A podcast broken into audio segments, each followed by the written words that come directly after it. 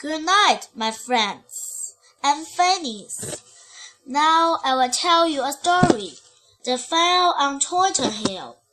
The Toyton fire engine said, I can see a fire up on the big hill. Some of the trees are on fire, said the fire engine. Oh,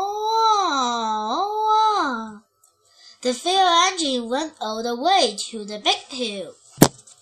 I can't get up to the trees at the top of the hill, said the fire engine. The field is getting bigger.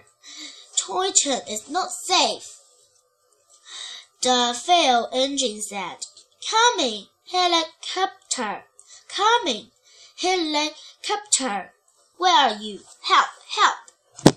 The helicopter said, I am on my way back to Toyton. I can see the fell on the big hill. I will get my water bucket from the garage. The helicopter gets some water from the river.